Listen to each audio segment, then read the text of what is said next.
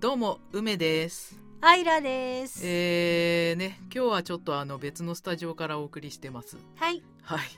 であの前回ですね私あのピンで撮った時があったんですけどええ。このスタジオでうん。空いてませんでした。来てみたら空いてなくてあーなんかなんで連絡も取れなくてとりあえず、うん。あの1時間ぐらい時間潰してでもう一回電話してうん「ああ空いてた空いてるんで」っつって来たらうん。空いてたっていう感じでしたね。まあね今回はちゃんと空いてたのでよかったです。今日は無事空いておりま無事した。空いてました。よかったです。はい。ということで、えー始まります。はーい。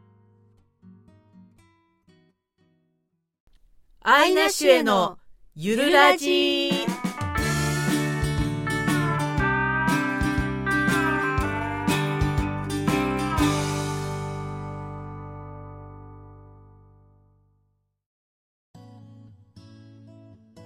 はいえーねはい、はい。始まりました。なんかねもうヘロヘロなんですけど この前にねこのラジオの前に、銀河鉄道の夜の、うん。あのー9の2うん。撮りました。撮りましたね。ねもう本当にこれ大丈夫なのかっていう感じなんですけど後で聞いてみてダメだったらどうしようみたいうなわうん。三十分あるんですよね。そうだね。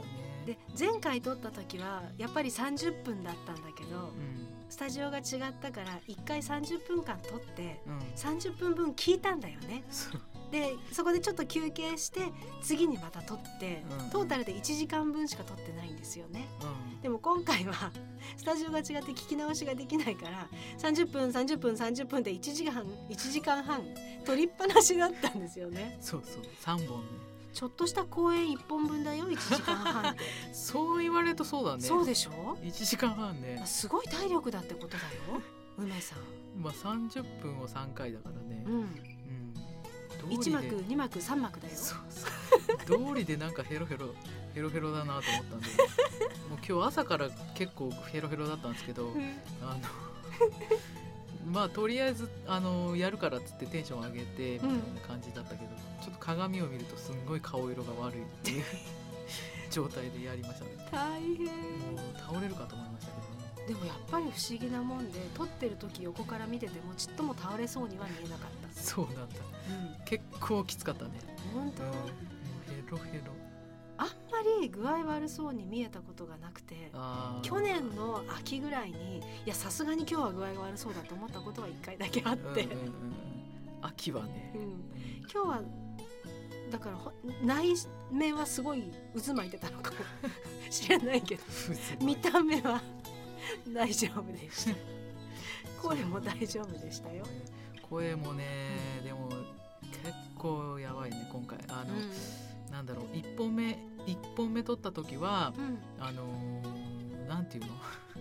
もうねできなんか手が震えるんだよね。ブルブルブル 弱ってて。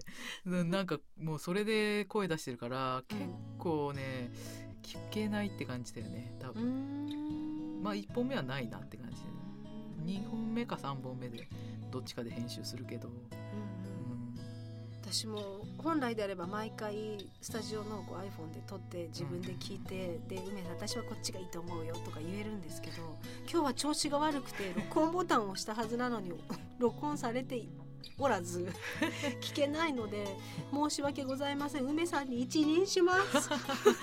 なんかねおかしいようんおね、かしい、流れがねうん、ちょっと。押したはずなのに途中で消えてる。私も1本目のやつは、うん。あの最初取り損なってて、うん。途中から撮ってんだけど、うん。なんかいいつもだったらありえないんだけど。だからしゃがんでたんだ珍しく。そうそうそう。なんだろう具合でも悪いのかなと思ったら。まあ具合も悪いんだけど結構具合悪いんだけどそうそう。でなんか9の2なんですけどえええっ、と言い回しがねちょっと難しかったですね。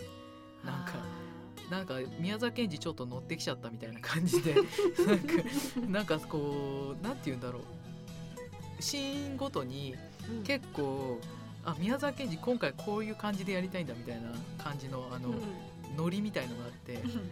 今回のは結構なんか言い回しちょっと難しい感じ繰り返しの言葉が多かったよね。そうだね。はなんかね。なんなんか乗っちゃったんだろうけどね、うん。きっとすごく強調して書きたかったりうん。思い入れが深いから同じ言葉を繰り返すんでしょうね。うん。どうだろうね。あとあの主語がここにあって述語までものすごく形容詞が長くて でしかもその述語にあたる部分が2つぐらいあったりしてあれ？なんかきっとすごく書きたい描写はいっぱいあるんだろうけど どう読んだらいいのかわからないっていうのは あるある。ありまして。もうね宮沢賢治だから、まあ、他のねあうん。の作家さんもそうなのかもしれないけど、あのく癖みたいのあるよね。うん、癖はあるけどこんなに日本語が乱れ飛ぶ作家さんはあまりいない気がする。乱れ飛ぶ。乱れ飛ぶ。って言ったら宮沢賢治さんファンに怒られそうですけどあれ？これってさっき完結した主語と述語の関係はどこに？みたいな。あんまりね だかうん。ら主語述語とかじゃないよね、うんうんうんなんか交互文じゃないけどさ、うん。うん、そうそう。喋ってる感じで、うん。あと点点はあるけどうん。丸がなかなか出てこないっていう文章もあってうん。丸が遠い文章ってこういうことなんだなと思って。私あの朗読を別なとこでちょっとお勉強してたらそのそこで先輩が選んできた課題が十何行丸がないっていう文章があってわわざとそれを持ってきたらしいんですけどねそうそう。どういうふうに読むかっていうのにチャレンジしたかったらしくてうん。大変だななんて人事みたいに思ってたら 自分が今回 あれ丸がない。丸なしだ。うん。なんかね、うん。あの呼吸みたいななんか喋ってる感じだよね、うんああそうかも。慣れないとなかなか難しいですね、やっぱり繰り返し繰り返し何度も何度も声に出して読んで体に馴染んでくるとだんだんその対処の仕方が 分かってくるというか。まあね。なんか自転車に乗れるようになったら両手も離せるぞみたいな感じ。何言ってんだろう。まあそんな感じですわ。なんかであと9の3で終わりなんですけど、うんやっとねなんか終わりが見えてきたって感じで。ほぼ1年。1年。以上か。以上だよね、うん。えー、と5月から始まったのかな。あそっか。銀河鉄道1年以違上うわ。5月じゃない。よ3月か。忘れた。3月だよ。確か。5月からララジオ始まった。あそうだっけ？うん、だから1年半ぐらい。うん。何気に。何気に1年途中ね、うん。あの8ヶ月休んだりとかもあったけどね朗8ヶ読月ってすごいね、ラジオはやってたけど、でも進歩したね。最初10分15分そうそう。のだったのが今30分一気に撮ってそうるそうそう。最初の頃ねなんか今とあのなんて言うんだろう。大変度は変わらないんだけど最初の頃は半分の時間だったんだよね要するに、今考えるとすんごい、すんごい大変だったんだなっていう感じ。今なんかね今だったら15分ぐらい結構うん。すぐ行けそうだけど、そうね。慣れたのかしら、うんね。最初の頃すごかったよね、なんか、うん。うただなんか始めたばっかりの頃ってんうん。新しく始めたからあの気持ちに勢いとか新鮮なものを始めてこう「いるぞ!」みたいなこうエネルギー勢いあるじゃないですか今思えばあの頃の方が自分はできるって思い込んでた気がする、まあ現実を知らなかったみたいなね。まあ聞いてないからね。うん、最初の頃は。あと声にも勢いがあった気がする今より。ああアイラさんはそうだよね、うん。私逆だな。あか。の私は最初の頃本当にエネルギー全然なかったから。か。あの物理的にね。あの普段の自分がエネルギーなかった私はこの1年マイクの前で喋るっていうことを初め初めてっていうかうん。結構やるようになってで違う仕事で普通に普通にって言われ続けてうん。普通がなんだか分かんなくてであとマイクにその声を当てるっていうことも言われてでも具体的にこうしたらいいんだよって教えてもらうことはできなかったので自分なりに模索した結果間違った方に行った気がすごくしていてあのエネルギーがなくなっただけっていうか喉で押しつぶして息と声を小さくしてエネルギーを縮小することで声の大きさをマイクではうらないようにというかマイクにぶつけないようにしただけのような気が今していて。へでももう衰えてしまったものは鍛え直さないと戻ってこなくて あの頃のエネルギーをどうやって取り戻したら いいんだろうって。マイクじゃないと思えばいいんじゃないの？芝居の感じだったじゃん最初。そうそうそうそうそうそう。マイクマイクの芝居は必要だけど、うん。うんエネルギー的にはうん前の方が良かったんだったらうん。芝居の感じでいけばいいんじゃない？どうなのかな具体的に実際は前の方が声というかエネルギー的には良かったのかしら？えーとねはい。声が最初できてるって言ったじゃない、できてるって言われた。そう。できてたんだよ。うん。うんで今はちょっとウィスパーなんだよね、そうだよやや。ねうん、これはできてない方向に流れてるってこと？いやそれはないんだけどでうん。元ができてるから、うん、なんていうかや柔らかくなってはいるっていうか、今後どのように心がけたら良いでしょうか？うん、急にアドバイスを聞く予定外の話。うん。うん。なんなんだろう。ウィスパーじゃない方がいいかもね、うん。あの、はい。通る声の方が乗るからマイクは、うんうん怖がってるのかな？抑えようとして間違えてるってことか。間違ってんのかよくわかんないけど、うん、なんかなんだろう、語り口調として別に悪くないと思うんだけどそのウィスパーでも、確かに発声法違うかも。あの頃のが気持ちよかったし、うん。緩んでたし体も筋肉が柔軟な筋肉がこう柔らかく縮小しながら出してた気が するぞ。単純に疲れてんじゃないあれ？そういうのもあるよね。あれ？疲れ溜まってますみたいな自然にウィスパーになるからね疲れてると。あそうなんだ、だってエネルギーないからさ無理やりうん、なんか息息が多くなるじゃん、ああそうか。うん、今まさに私がそうだけどさ。そう？今まさにそう、そうだから梅さんのそのバリバリ現役で一番パワーがあった時期ってきっとあったでしょ。ううん。その時の聞いてみたいし見てみたい毎回言ってるけど だからさ、うんその当時はできてたけど、ん。今やるにあたってやらなきゃいけないことが多すぎるんだよね。そもそも体がもうなまってるっていうかできてないし滑舌も発音も発声もできてないしみたいな。全部できてないからね。あれ。もう1から全部やり直し1っつうかマイナスからやり直しみたいな感じだから なかなか難しいよね。でも去年の3月からうん。今まで随分じはするんでしょう自分で。まあだからぶ、うん。あの単純にうん。普段の状態のあのエネルギーが前よりはあるってことだよね、うん、何かすごい変わったっていうか単純にちょっと回復したぐらいな感じじゃないか。なでもエネルギー必要だよね。必要。本当必要だ本よ当ね。必要だってさこんな3本取ったぐらいでヘロヘロになってる場合じゃないんだよ。1時間半。だって昔はね1時間半舞台に立って動いて喋ってしかも客席の後ろまで届くでっかい声で 走ったりして。やってましたよ。やってましたよね。しかも1日2ステとかねありましたよね。あったよ。最悪ささ3ステージもあったよ。ありましたね。そうすごかったよ。でも毎日やってましたよね。やってた。そうなんだよ。やればできるかな。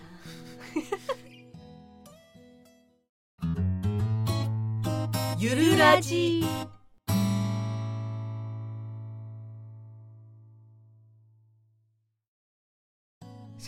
っていうかさもう体調悪いよね、なんかこの間アイラさん寝込んでね久々に。そう私本当にあのたまに爆発的に強制終了かかる時あるんですけど あ多分梅さんも知ってるけど56年前に年末にノロで倒れた時はあもう1週間とにかくお腹が痛くていこうちょっとも動けなくてーで1週間寝込みほとんど食べたり飲んだりできなくてで外にも出られなくて。うん。うんあれって、まあ、神様だか誰かが「いい加減休め!」って言って あの強制終了をかけたんだと まあそうだろうね。思うんだけど、うん。だ単純にそのノロのウイルスに感染したっていうより弱りすぎてるからでしょ？あーだから正常なんだよその方が、うん。あの強制終了できる人の方が正常だから、そうなのかな。みんな強制終了しないから鬱になったりあのいろいろあるわけよ、そうか。うん、病気になったりそうか。私今回は去年末昨年末からうん。その強制終了をだましだましやってきちゃってるの。だからずるずるずるずるなんていうのかな。ベストコンディションになれないままずるずる来て。る 溜まってるか、そう。だからこの間も強制終了がかからなかったのでうんで仕事は休めなかったので仕事だけは行きうん。でも私たちみたいな仕事の人ってあの仕事っていうかこういう表現者ってお仕事だったりアルバイトだったりしてる時間以外に練習しました自己トレーニングしましたレッスンに行きましたっていうことが大事じゃないですか。それも仕事じゃないですか。それを全部休んだの。すごい怖かった。しかも2週間ちょっとぐらいな何にもしないってもう復帰できないんじゃないかー復帰で。2週間で復帰できなかったら私10年ぐらい休んでるよって感じで。ほんと全部やんなかったの。うん。そしたらね心にものすごい罪悪感があるの。お家にとにかく仕事終わってふらふら帰って帰ってきたと思ってまあ服脱いでとにかくご飯を食べなきゃいけない。お風呂も入んなきゃいけない。うん。でもそれしかやんないであとはうちで本当はこれとこれとこれやってるっていうことをやらないって思った時にうん。すごい罪悪感が生まれでも私努力家じゃないんだよ。梅さんみたいな。努力家梅さんはさめちゃくちゃ頑張り屋でしょ？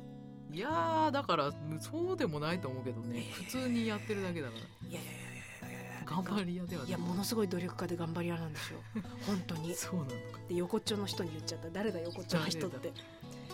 だからそういう人が例えばこれをやんなきゃいけないと思って物理的にこのくらいの努力をしてますっていうのに比べたらその3分の1とかもしかして4分の1ぐらいしかやってないんですけどでも自分の限界なんだなと思って。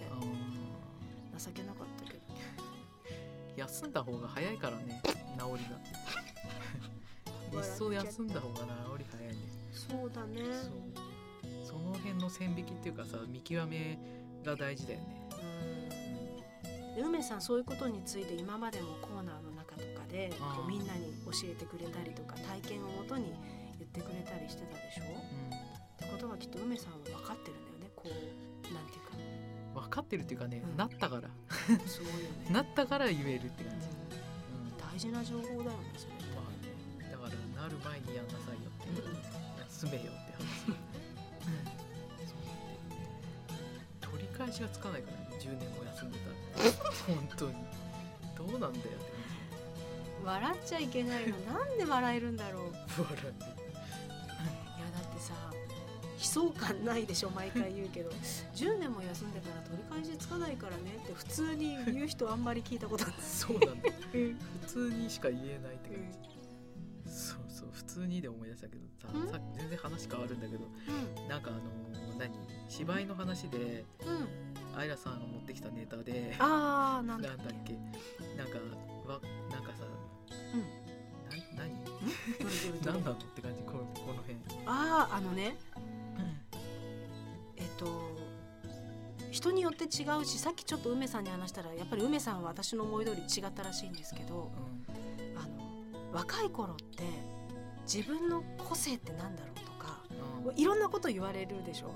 うん。で芝居もこれがいいってこういう演技がいいとかうまいのがいいとか面白いのがいいとか再起走ったのがいいとかなんかとにかく若い頃いろんなことを考えてチャレンジしたりするわけですよ。うん。で人と比べたり同い年くらいでちょっとこう抜きん出てる人を見ちゃああなれないああなりたいって思ったりうん。その中でこうどんどんなんていうか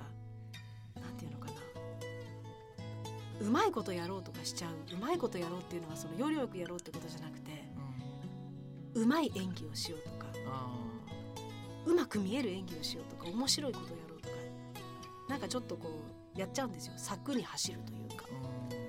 でもこの間あのテレビで今売れてる人気作家さんの卒業文集は名文なのかうまいのかっていうのをやっててうん。3人現在人気のある作家さんがなんと出てくれてでその人の小学校中学校の卒業文集を見るっていうのがあって確かに学生とは思えないぐらい上手だったんですけどその中の一人が自分の文集を見て「いやーもうこの文章ムカつくすっごい自分はうまいでしょ」って言って書いてるとかって 言ってたんですけど、うん。確かに柵に走りすぎてちょっと鼻につく文章だったんですね。お芝居もそうだなって思ってやっぱり年齢を重ねていくごとにだんだん余計なものをそぎ落としていって自然で純粋でナチュラルでピュアなものになんかそういう感情とかにどんどん近づけていこうとし始めるんだなってうん。思った。っていう話を私はしようと思ったら、うんうん。梅さんが「私昔からそうだった」って そうそう。言ったっていうなんオチ。か、うん、なんだろう。私は基本的に、あのーそういうなんていうの柵に走るみたいな芝居はを教える先輩がいなかったっていうのもあるし、うんそういうそういうのは芝居じゃないからっていううん。感じ？逆に、うんあのなんだろう。振り振りだけしててもしょうがないみたいなさ。中身がないと意味がないみたいなものだったからそのうまくやろうとかなんだろう。いるのはわかるんだけど、うん。うん、全然自分はそのタイプではなかったって感じだね。そうなのでも私そのネタを考えながらなんか梅さんは違う気がするって思ってた。やっぱり違った、うん。全然違うね、うままずそのやらなきゃいけなかった時に、あのそういう柵に走るとかやってる場合じゃなかったっていうか、あの本本物でじゃないと意味がないみたいなうん。感じでうん。やってるとやっぱそっちそっちに向かうことがいっぱいいっぱいだから、うんうん他のなんかこううまくやろうとかうん。ややってる人もいたけどね、うんうん。うん。いや明らかにそっちじゃないからっていう感じだったから、うん。その暇がなかったよ、うん。だからある意味すごい恵まれてたっていうかうん。一番最初の時からあの、うん。芝居うん。の最初の時からずっと教わる人教わる人みんなそういう人だったから、うん一本のことしかやってきてないって感じだね。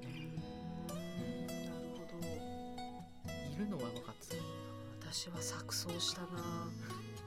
学校公演もやってたし、うん。ちょっと小劇場もかじったし、う商業はやったことないけど、んうん。やっぱり同年代の人たちの中で上手な人って山ほどいて、うん。てか私は大変下手だったのでてか今もあんまり上手じゃないけど下から数える方が早かったからもうあの人もすごいこの人のこういうとこも真似でできない。この人のこんなと魅力も私にはないとかってものすごい悩んでて。どうしたらいいんだろうって思ってたしあとあの打ち上げとかで20代ぐらいの頃って演劇論になっちゃうっていうか あのみんな言いたい。それがやっぱり年齢を重ねると言わなくなってくる。っていう言うことが恥ずかしいって恥ずかしいっていうか言う言うならやれよみたいな 感じになっちゃうっていうか。恥ずかしいとかではないような気がするけどね、なんかなんだろうな向かう姿勢とか気持ち心持ちが変わってきてでもいい方向に変わってきてるなってすごい思って、うん、そうだよね。うんこのまま行きたいな。まだまだねあの私はまだ紆余曲折してるけどきっと梅さんはしてないんだと思うの。こうだってドーン私は一個のことしかしてないから、うんずっと、だから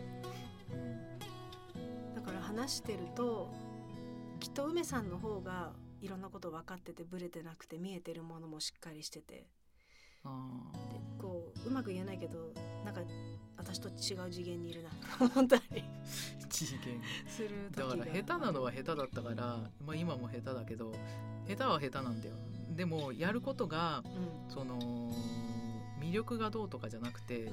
あの本当なことをやらなきゃいけないっていうさ、あの舞台ショーとかで例えばさコップで水を飲むとかいうのがあったとしたら、うん。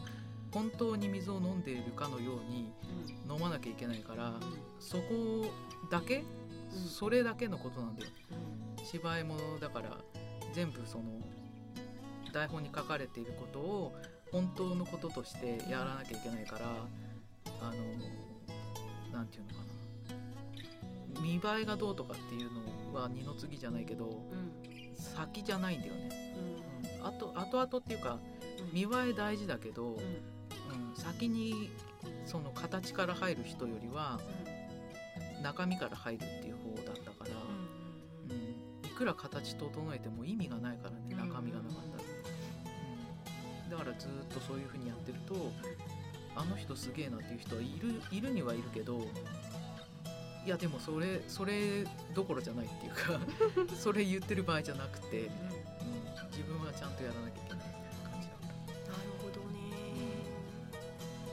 そうなんです、まあ、あとはもちろんやりたいからやってるんだけどついこの間やっぱ考えさせられたのはうん。私あの別なお仕事でお葬儀の司会やってるじゃないですか。うん。でそのあるお葬儀社さんの社長さんなんですけどうん。あのなんかえらいボランティアをいろいろやってるっていうことを最近知ってうん。でそれがあの捨てられちゃったワンちゃんとか猫ちゃんの保護みたいななんかそういう活動をしてるとかって。で自分も年齢がいって体が効かなくなってきて動けなくなったら経済的な援助っていう形でその組織にあの寄付をしたりしてとか。あと私の知り合いの楽器演奏家の師匠の人が、まあ、世界でも有名な人になっちゃった人がいるんですけどやっぱりあのあるそれはある特定の子どもたちの病気に対して重篤な病気に対して援助するっていうやっぱ団体があるらしくてそこに寄付をしたりボランティアで演奏に行ったりとか。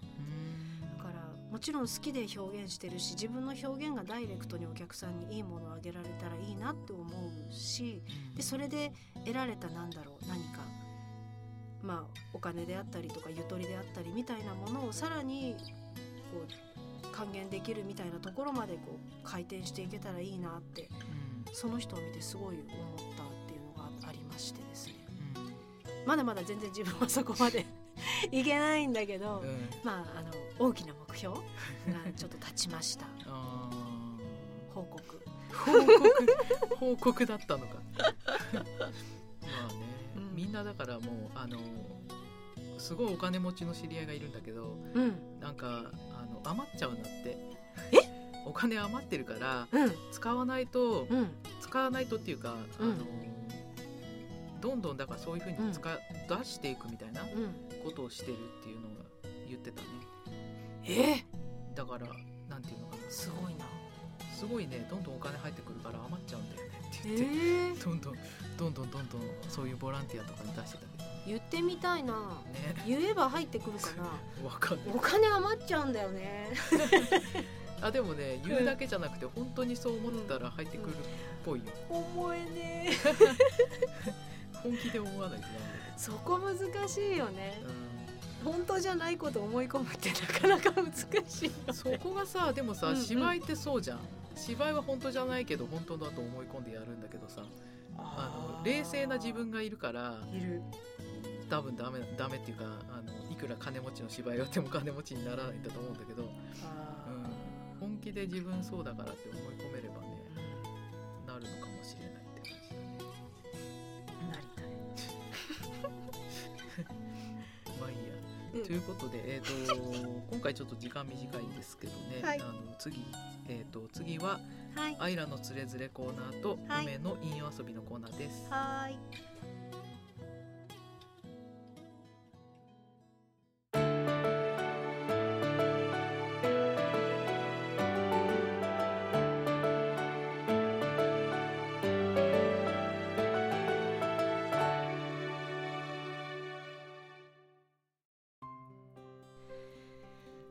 イラのつれづれのコーナーです。えさっきトークでも話したんですが本当に体は資本だと思いました。久しぶりにまあ風邪をひいたんですけど私風邪で病院に行ったことないんですね。自分で治すんですけど病院に行きましたしんどくて。そしたら そこでもらった抗生物質で今度はお腹を壊してしまって仕事中に「明日の仕事変わってもらえますか?」っていうような手配をしたりとか本当大変な思いをしまして、まあ、体は資本だなと思いました。で体は食べたものしかん食べたものからしか作られないっていうのは本当だなと思います。でね私心も食べ物から作られるんじゃないかなと思うんですね。なので食べ物を整えていくことって実は、まあ、健康にもなるし自分の生き方も整えていくのかなと思うので、まあ、私このコーナーでしょっちゅう食べ物の話してるんですけど今回もあのテレビとか本とかいろんなところからかき集めた知識をですねちょっと短くまとめまして紹介しようと思い何度目かの発酵食品特集です。えまず塩麹。これ私去年一昨年くらいに友達に教えてもらってハマったんですけど今もうあのほぼ塩とか醤油代わりに使ってます。で塩麹っていうのは塩麹か。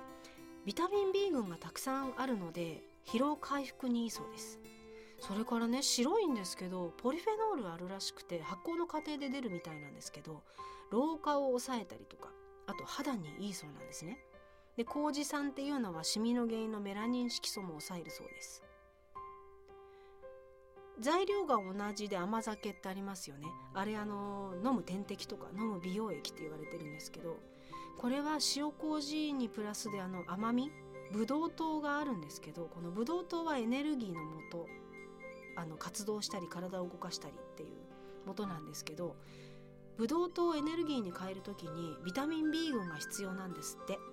でもビタミン B 群もたくさん入ってるので甘酒だけで動けちゃうっていうこの完璧なまさに栄養たっぷりのドリンクだそうです。それからですね今一番注目なのはお酢かな。夏なんですね。お酢疲れてますよね。疲れを溶かすお酢って言ってテレビで特集してました。あのクエン酸はもちろん食べ物が活動のエネルギーに変わる時に役立つものだそうでこれが入ってるんですね。あと中にねグルコン酸っていうのがあって善玉菌の餌になるんですって。そうすると腸の調子が良くなって栄養吸収が促進され血流が良くなり疲労物質が早く代謝されるっていう仕組みもあるそうですよ。あとダイエット効果とか内臓脂肪が減ったりするらしいです。でこのお酢はいろんな料理というかあの酢玉ねぎとか酢生姜とか紹介されてますけど酢の物を食事の最初に摂ると血糖値が上昇するのが緩やかになるので肥満防げるらしいです。あとなんかテレビで酢生姜を特集しててこれを大さじ1杯ずつ毎日とって2週間だか3週間だか。これであの血管年齢が下がったそうですよ。血管も年を取ってくるとねあの動脈硬化とかいろんな病気になりますけど血管年齢が下がるってなかなかポイントが高いかなと思います。それとですね知らなかったんですけど漬物。これよく眠れるらしいです。漬物の中のギャバっていうアミノ酸の一種が脳の興奮状態を抑えるらしいんですね。他には小魚とかカカオとか発芽玄米とかにギャバ含まれてるらしいんですけど。なので、まあ、お夕飯の時にちょこっと漬物食べたりすると眠りやすくなると言ってました。あと調味料で言うとお味噌醤油ですね。お味噌は万能薬とか医者に金を払うよりも味噌屋に払えって言われてるらしいんですね。知らなかったです私。胃がんの死亡率を下げたり乳がんのリスクを下げたりするらしいです。あとお醤油これも知らなかったんですけど醤油の中の多糖類醤油多糖類っていうのがアレルギーに効果あるんですって。でお醤油は取りすぎちゃうと塩分過多になっちゃいますが少量でも効果的なんですって醤油多糖類って。他には中性脂肪を下げる。鉄の吸収能力を上げる。これ貧血気味の女性にいいですよね。あと冷え性にいいなどがあるそうです。今駆け足で発酵食品のいいところをダーッと並べました。まあ、日本以外にもあのビネガーとかチーズとか世界にはたくさんの発酵食品があります。ある知人が言ってたんですがやはり日本人には日本古来からある発酵食品が体にあって一番よく働くって言ってました。だから例えばチーズとかキムチよりも野沢菜がいいって言ってましたその人は。まあ野沢菜ばっかりね食べててもしょうがないんですが。でもすごいですねこの発酵食品のいいところを並べて日本にはいいものがたくさんあるんだなと私は思いましてこの夏頑張って元気に乗り切るためにこういう食品を取り入れながら体と心を整えてそしてやりたい表現活動をさらに充実していきたいと思ってます、えー、ちょっと長くなっちゃいましたけれども今回も発酵食品について駆け足でご紹介しました。以上アイラのつれづれでした。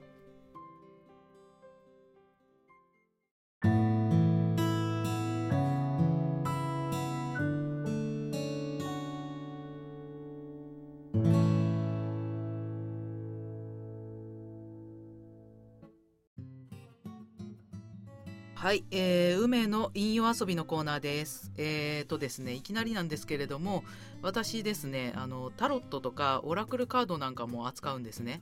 で、今全然やってないんですけど、最近また久々にあの気が向いた時とかにカードを引いたりしてます。で私の場合それにカタカムナっていう あの渦巻き状に書く古代文字っていうのがあるんですけどそれも絡めて読んでるんですがあのーね。今回あの以前やってた祝福のメッセージっていうのをやってみようと思います。で、えーと、祝福のメッセージっていうのはあのその日その日に引いて出たカードから祝福のメッセージの形でリーディングをするんですけれどもあのー、ねさっきあの事前に引いてリーディングをしてみました。で、えーとこれいつ聞くかわからないのでこれを聞いた日の翌日の祝福のメッセージっていう形でいきます。で、えーと、カードは、えーと、カラーカードっていうカードとマゼンタラブオラクルカードっていうカードとそれとカタカムナを絡めてリーディングします。はい、ということで、えー、明日のメッセージなんですけれどもまずはカラーカードの、えーと、パープル明晰性を発達させる39番っていうのがあるんですね。で39っていうのがカタカムナだと「ぬ」「み」「て」ってなるんですけどえーと、貫く光の発信放射っていう ことになります。あの直訳するとそんな感じになりますね。で、えーと、ピンときたものとかインスピレーションをはっきり捉えてで表現に続けつなげるっていう感じだと思いますね。で、えーと、マゼンタラボーラクルカードは、えー、と13の人の人と交わるっていうカードが出ました。で13はカタカムナだと「む」「ひ」「み」になりますね。で広がり根源から出る実態っていうことなんですけれどもこれだけこれねカタカムナ読み読んでてもよくわかんないと思うんですけどあの両方ねあの出たカードとそのカタカムナ絡めるとまあ、あの人と交わることで自分がどんどん明らかになっていくみたいな感じですね。このマゼンタマゼンタラボーラクルの方はそうです。でカードの絵柄もあのすごい個性的な衣装に個性的な仮面をつけた人っていうのが描かれてます。ということで、えー、いきなりね話終わるんですけど明日の祝福のメッセージなんですがえっとねあのなんとなくですがジョバンニの声で読んでみようと思います。じゃあ行きます。日の祝福のメッセージインスピレーションをはっきり捉えてふとに従いながら自己表現をし人と交わることで自分の本質がどんどん明らかになって豊かな自分の個性に気づけますように今日も明日も明後日もみんながみんな幸せでありますように。はい。という感じでやってましたね。昔あのブログでやってたんですけれどもね。あの全然今やってないです。またたまにあのねあのやってみようかなっていう感じで思ってますけども。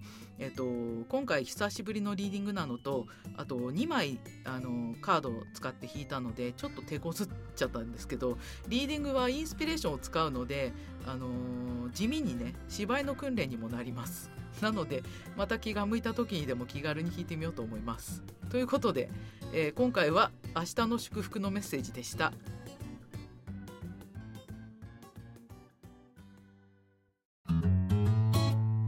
ゆるラジ